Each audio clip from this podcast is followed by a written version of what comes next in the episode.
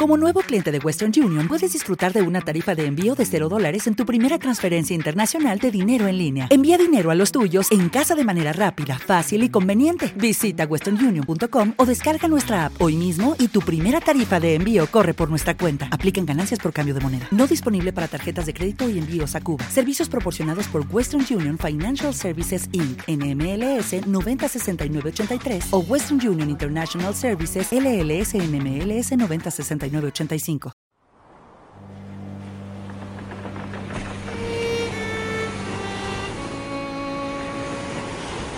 No era un día extremadamente caluroso, pues el viento pegaba con fuerza, haciendo que el banco se tambaleara.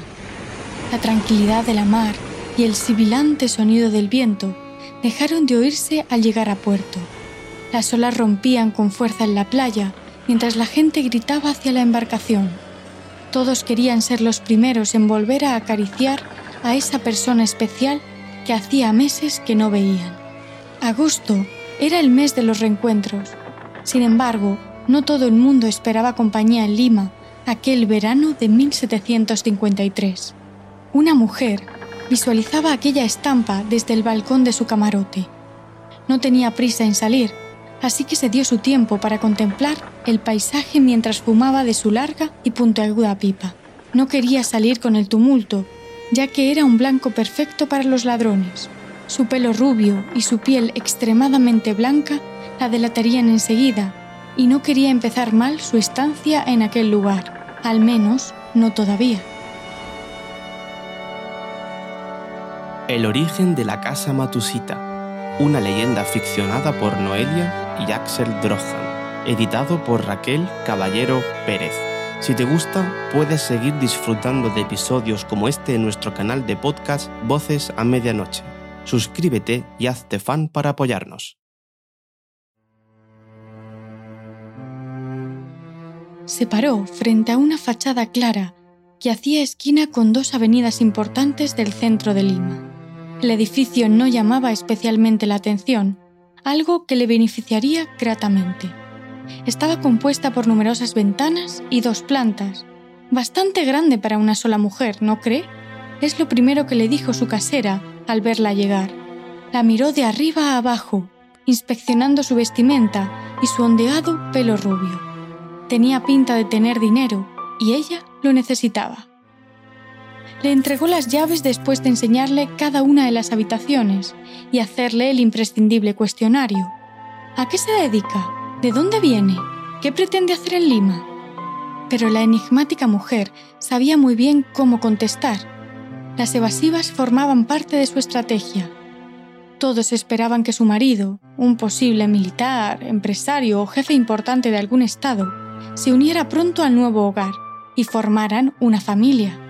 Sin embargo, ella tenía planes muy distintos. Tan solo unos días después, varios hombres golpearon su puerta. Ella estaba decorando las estancias, especialmente una de ellas, donde había puesto una mesa larga y varias estanterías, que en ese momento aún estaban vacías. Bajó apresurada para abrir, era lo que estaba esperando. Apenas tardaron unos minutos en dejar las cuatro grandes cajas en el lugar que les indicó. Cuando se quedó a solas, las abrió con entusiasmo, tocando cada instrumental médico. En el barco había conocido a un cirujano al que le habló sobre su pasión por la ciencia. Fue él quien le consiguió todo el material e iba con una carta. Querida Barbane der Vaspa, te mando todo el instrumental que he podido conseguir. No es mucho, pero puede serte de mucha utilidad para comenzar tus investigaciones. Voy a estar todo el invierno recorriendo América y espero poder reencontrarnos de nuevo el verano siguiente. Me haría mucha ilusión volver a saber de ti y que me cuentes todo lo que has hecho durante ese tiempo. Ha sido un verdadero placer para mí conocerte. Eres una mujer valiente y ojalá puedas formarte un gran futuro en esa ciudad tan linda. Con mucho cariño, de un anónimo cirujano. No tardó ni un segundo en ponerse manos a la obra. Llegó el invierno. El ritmo de trabajo era constante, pero el dinero se estaba acabando. No había calculado el coste que le supondría el traslado y todo el material médico. Esperaba tener un poco más de tiempo antes de ponerse a trabajar, pero no le quedó más remedio. No quería precipitarse, tenía que pensar bien cómo lo iba a hacer, porque practicar la medicina sin licencia en aquel lugar estaba mal visto y más por una mujer. No quería inspecciones de la policía.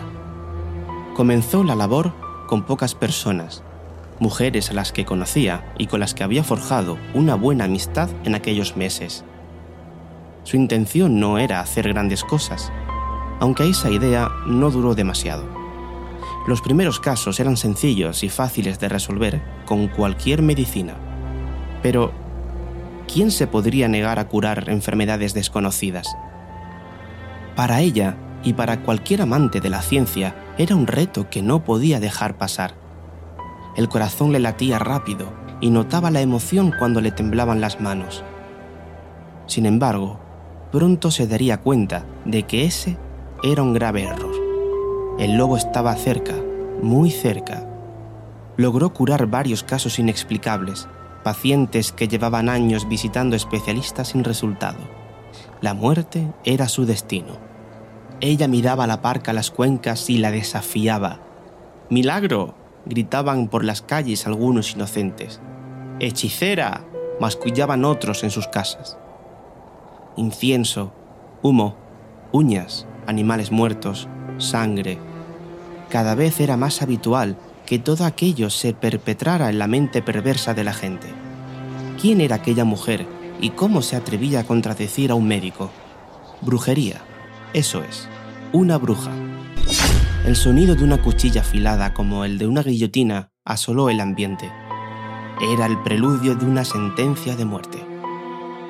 Con aquel revuelo formado por la joven curandera, las autoridades no tardaron en enterarse de lo que pasaba en la casa Matusita, un lugar que cada vez era más conocido por la gente, una bendición o una maldición según a quien le preguntes. Tras comenzar el verano, el cirujano contactó de nuevo con ella. Ya se había enterado de su reputación y estaba deseando verla. Llegaría el 14 de julio a la ciudad.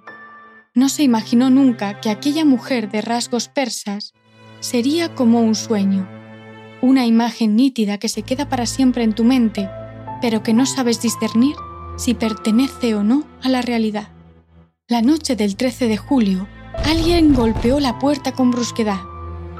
Estaba dormida después de un largo día de trabajo. La calle estaba a oscuras y en silencio, y un sudor frío impregnaba su camisón de seda negra. Toc, toc, toc. Los minutos se hicieron eternos hasta que abrió la puerta de madera, que sonó por toda la manzana. ¡Santa Inquisición! se sintió apresada por unas grandes manos y amordazada por una cinta desgastada. La llama de una vela fue lo último que vio de su casa. Sintió cómo sus pies descalzos sangraban al tropezar con una piedra. La trasladaron a un lugar del país, a un zulo frío y oscuro. Solo entraba un poco de luz por una pequeña reja en la parte superior de la pared. Eso pasaba en los mejores días, aquellos en los que descansaba de las palizas. Su mente daba vueltas como si se tratara de un sueño. Ni siquiera recordaba quién era ni por qué estaba ahí. Satanás se ha apoderado de ti. ¿Crees que no nos hemos dado cuenta? Tan joven, guapa y tersa. Esa sonrisa diabólica. Y los milagros. ¿Qué me dices de los milagros? Un viejo con sotana y voz ronca repetía esas frases una y otra vez. Después venían el agua, las cruces y finalmente los puñetazos. Raro era el día que no se desmayara tras la sesión, con el estómago inflamado que solo pedía comida a cada instante. A veces eran buenos y alguien venía con una esponja para que sorbiera un poco de agua podrida. La sed, sin duda, era lo peor. Veía sus uñas negras, una rata que merodeaba a su lado y la luna llena. Sentía una sensación extracorpórea, como si Satanás se hubiera apoderado de su mente y luego de su cuerpo. Hacía con ella lo que quería, incluso tenía visiones macabras. le arrancaban la cabeza a ese señor vestido con una túnica y una cruz en la mano. En otras ocasiones, un diablo negro con dientes afilados salía de un libro grande que se apoyaba en una mesa pequeña. Ella se asustaba y gritaba. A veces, al oírla un guardia, venía y volvían a empezar con la sesión, cada vez más intensas. El demonio se aferraba a ella. Tenían razón. Estaba perdiendo la conciencia y no podía controlar sus pensamientos. Notaba claramente la transformación. En su último intento de salvación, se levantó de la silla donde normalmente permanecía atada. Tenía las piernas torcidas, la piel negra y algunos mechones arrancados. Agarrando el camisón roído, gritó: Soy seguidora del demonio y vosotros moriréis conmigo. Rió a carcajadas mientras sacaba esputos de sangre. El traslado fue rápido. Volvieron a la capital de nuevo para ejecutar la sentencia. La Santa Inquisición condena a Parvane der Vaspa a la hoguera por realizar actos de brujería. Pasaron por delante de su antigua puerta. Ella la vio como un sueño y recordó su instrumental, al cirujano y su vela con olor a lavanda. Con unas suaves palabras y una sonrisa triunfal, condenó a aquella casa a una eternidad de oscuridad e infierno. Volvería a aquella casa, aunque fuese muerta. El día 23 de octubre de 1754, tras tres meses de tortura, la joven ardió en la hoguera. La piel se quemó y derritió como el cuerpo de una vela. Sus huesos rotos fueron desterrados a cualquier lugar desconocido para fundirse con la tierra. Pero su alma, ay, su pobre alma, se dirigió a la casa Matusita para hacer pagar su sufrimiento eterno.